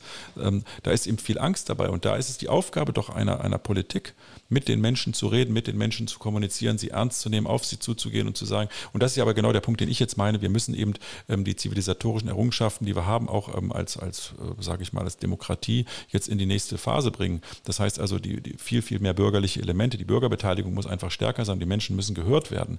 Ähm, und das passiert nicht. Und ich glaube, diese Entfernung ist tatsächlich da, aber sie ist beidseitig da. Ne? Also die, das ist halt das andere, was in Schweden passiert ist. In Schweden haben die Menschen ihrer Regierung vertraut und die Regierung hat den Menschen vertraut. Ähm, das ist, glaube ich, auch das, was, was so viele so wütend macht auf, auf ähm, auf Schweden, mhm. Ähm, dass das funktioniert hat. Äh, und das äh, aber funktioniert hier schon seit langem nicht mehr. Das war gerade hier in Berlin, als wir uns das erste Mal gesehen haben. Mhm. Ich glaube, ich auch da habe ich diese Erkenntnis gehabt. Da war mir klar, ähm, dass ähm, wir ja im Prinzip äh, ähnlich gehandelt haben gegenüber den, den Pegida-Leuten oder den AfD-Leuten in Bezug auf die, auf die Flüchtlinge, wie jetzt uns gegenüber gehandelt wird. Ähm, und da, da habe ich dann, da ist mir dann so klar geworden, ja, wir haben ja im Prinzip genau das Gleiche gemacht. Wir haben die ja auch, also äh, wir haben die ja auch als, als Rechte, als Nazis und so weiter beschimpft, also diesen typischen Reflex mhm. ähm, mit dieser Flüchtlingswelle und haben eben nicht versucht, eine, eine Lösung zu finden, ähm, wie man das miteinander diskutieren und integrieren kann. Ähm, und ich glaube, das ist auch eins, eins der Probleme, was dann eben äh, sich weiter, oh, jetzt schmeiße ich es wirklich um, ähm, sich weiter, sich, sich weiter trägt. Und das ist jetzt, ich, ich glaube, es ist jetzt vielen Menschen klar geworden, ähm, wie schnell das geht, wie schnell man auf einmal ins Abseits gestellt wird, nur weil man eine abweichende Meinung hat. Ähm, wie sehen jetzt deine konkreten Aktionen jetzt bis zu der nächsten Großdemonstration, die mit 22.500 Leuten angemeldet ist am 29.8. in Berlin? Ähm, was, kommen jetzt, was kommen jetzt konkret für nächste Schritte? Also zumindest was du jetzt planst oder auch mit, mit Michael Ballbeck, was jetzt für die nächsten vier Wochen noch geplant ist. Oder es sind, nicht, sind gar nicht mehr vier Wochen, es sind noch drei, dreieinhalb oder so. Na gut, Michael Ballweg ähm, plant mit seinem Team, was ein super tolles Team ist. Das spricht übrigens auch, muss ich mal nochmal sagen, das spricht für Michael Ballweg. Ähm, der hat ein so super tolles Team, so super tolle Leute ähm, da um sich rum und das spricht halt für ihn.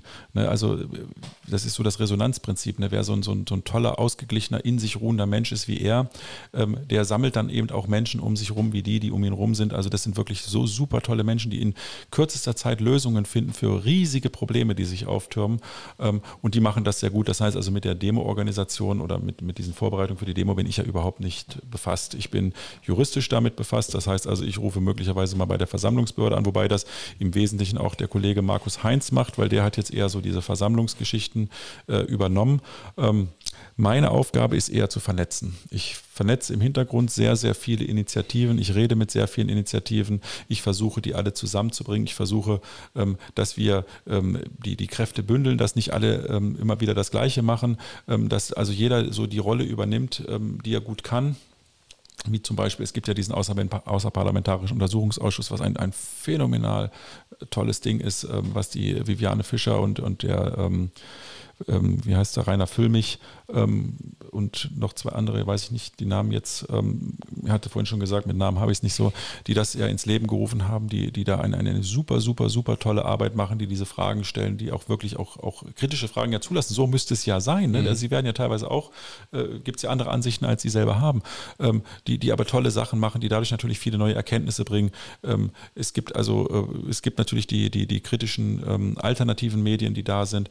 Ähm, es gibt eben äh, ja, Impfkritiker, es gibt ähm, ganz viele Verbände, viele, die Dem Demonstrationen organisieren. Es gibt eben die Künstler äh, und Künstlerverbände und ich versuche so im Hintergrund das alles zu vernetzen, dass wir im Gespräch sind, dass wir gucken, wo wir uns gegenseitig unterstützen können ähm, und baue natürlich parallel dazu Klagepaten weiter auf und ähm, dann ist natürlich noch Anwälte für Aufklärung, wobei da auch andere viel federführende arbeiten als ich.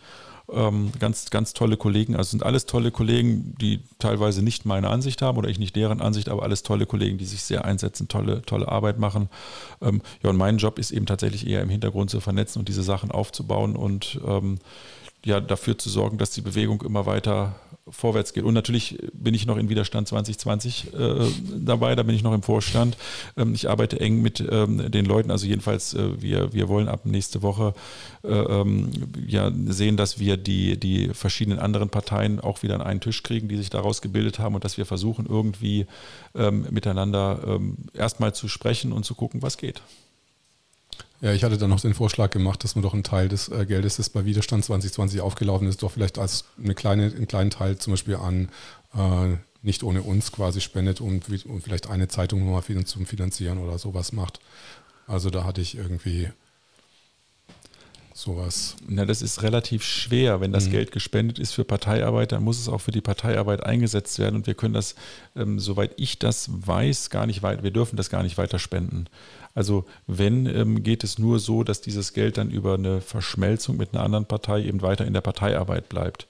Ähm, Aber es würde jetzt nicht gehen, dass jetzt quasi ähm, das Geld teilweise anteilig zum Beispiel an Wir 2020 weitergespendet würden, würden würde. Wäre also wär das möglich oder? Na, Wir 2020 hat ja das Geld. Wir 2020 hat ja Spendeneinnahmen eingenommen und die sind für Parteiarbeit. Nein, nein, ähm, ich meine jetzt Widerstand 2020 hat er Geld so, für, ja, ja, aber nicht wir 2020, ja, genau. Ja, der Name war ja auch mal von Widerstand. Also ja. Widerstand 2020 sollte ja eigentlich wir 2020 werden. Das ist ja dann ein bisschen anders gelaufen, als ich das dachte. ähm, nee, also Widerstand 2020 ja durch Verschmelzung. Wenn die Parteien verschmelzen, kann man das Geld dann auch eben den anderen Parteien zur Verfügung stellen. Und ich denke, dafür ist es auch gut und dafür ist es auch gedacht, dass damit politische Arbeit gemacht wird.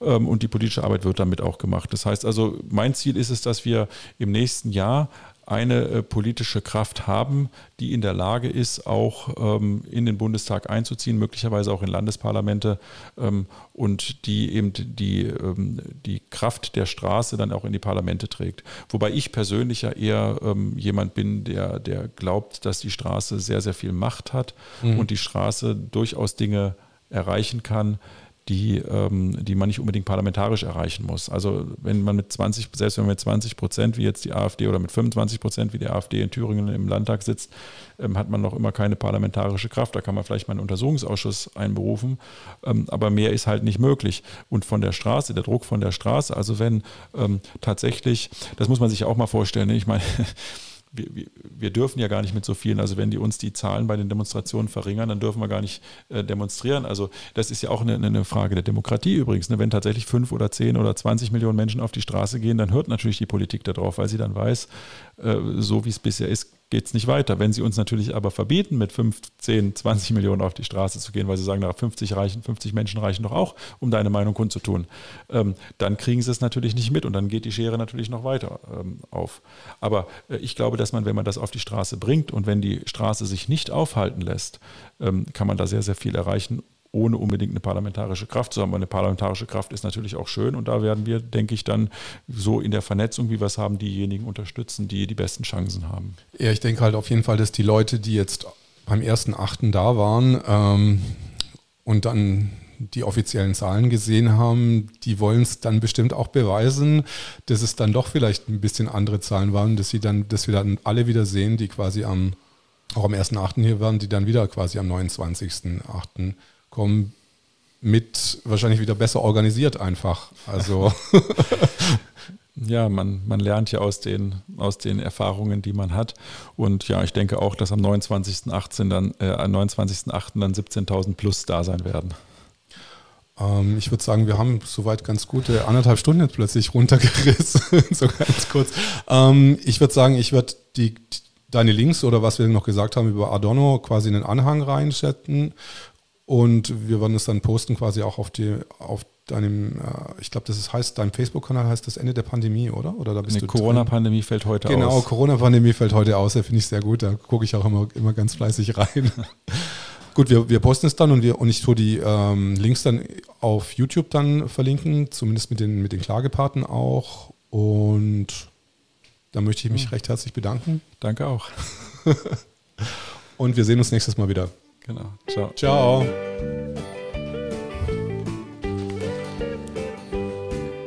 A million sunshine down, but I see. Das war doch gut, oder? War lang, ja.